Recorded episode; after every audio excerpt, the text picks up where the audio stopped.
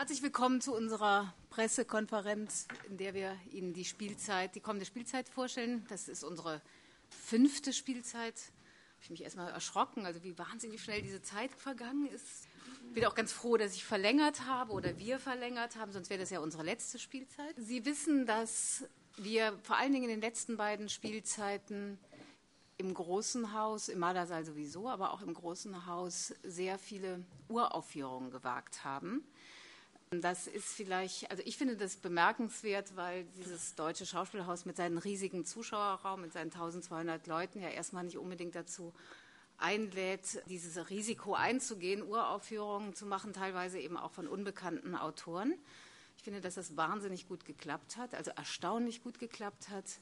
Und ich denke, Grund dafür, warum dieses Unterfangen so gelungen ist, ist zum einen natürlich auch äh, die Qualität der einzelnen Inszenierungen. Und da bin ich den Mitarbeitern dieses Hauses sehr, sehr dankbar für, also unseren Ensemble, den Werkstätten, den Gewerken und natürlich allen anderen Mitarbeitern. Ein anderer Grund ist, glaube ich, dass sich das Zuschauerverhalten in den letzten zwei Jahren auffällig verändert hat. Also für uns, ehrlich gesagt, auf eine sehr tolle Art und Weise. Ich finde die Zuschauer extrem neugierig. Da war ich am Anfang nicht so sicher, ob es so ist, aber ist so. Und ich denke auch, dass sich die Stadtgesellschaft in den letzten zwei Jahren politisiert hat.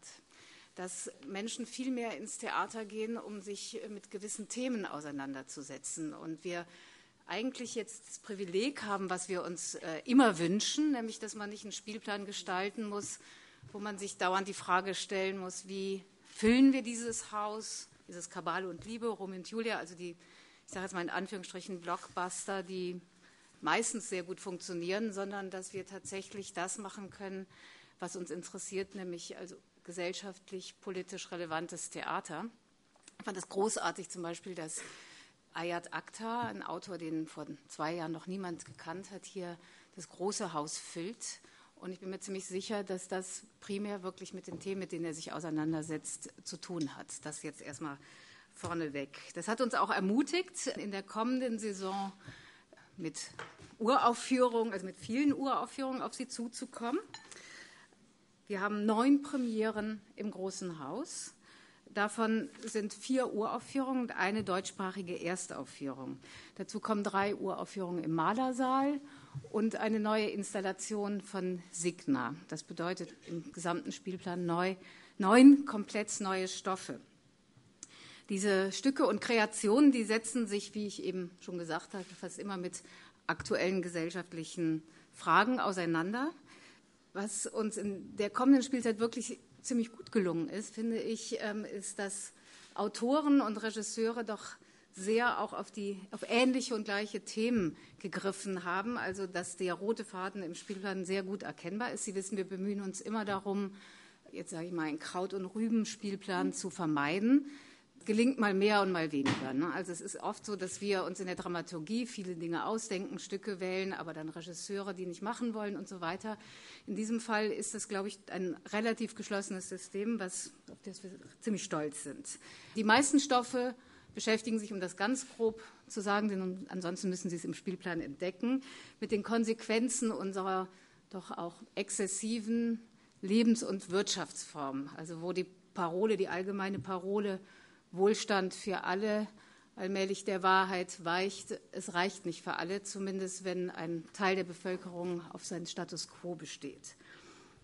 Adorno hat einen Satz formuliert, den ich in letzter Zeit leider, an den ich öfter denken muss. Ich zitiere: Ich fürchte nicht die Wiederkehr des Faschismus gegen die Demokratie, sondern ich fürchte die Wiederkehr des Faschismus als Demokratie. Das ist ein Satz, der uns sehr viel zu denken gegeben hat. Ich beginne mit dem Spielplan. Zur Spielzeit der Eröffnung. Äh, wir wagen noch einmal. Es ist dann das dritte Mal und vielleicht auch dann das letzte Mal, dann ist es eine schöne Trilogie, eine Eigenkreation zur Eröffnung des großen Hauses. Es wird wieder eine große Ensemblearbeit sein, eine hoffentlich groteske politische Parabel unter dem Titel Tata Noir. Diesmal haben wir Schund- und Gruselgeschichten von Thomas Beckett Pressed als Grundlage. Sie wissen, dass ich also sowohl in Schiff der Träume als auch in Hysteria gab es Grundlagen, also eigentlich Basic Stories, an denen ich mich orientiert habe, aber wir haben letztendlich ja die Figuren und auch den Verlauf der Geschichte dann auf den Proben oder natürlich auch in der Vorbereitung neu erfunden. So wird es hier auch sein. Es geht im Großen und Ganzen um eine Hausgemeinschaft, die konträr zu ihren eigenen Wertevorstellungen oder eigentlich auch zu allgemeinen Wertevorstellungen lebt. Sie hüten ein dunkles Geheimnis, sprechen da nicht drüber, das werde ich jetzt hier auch nicht lüften. Und dieses Geheimnis kommt aber im Laufe des Abends irgendwann auf den Tisch, was dazu führt, dass sie sich äh, quasi zwischen ihren Wertevorstellungen und ihrer Lebensweise entscheiden müssen.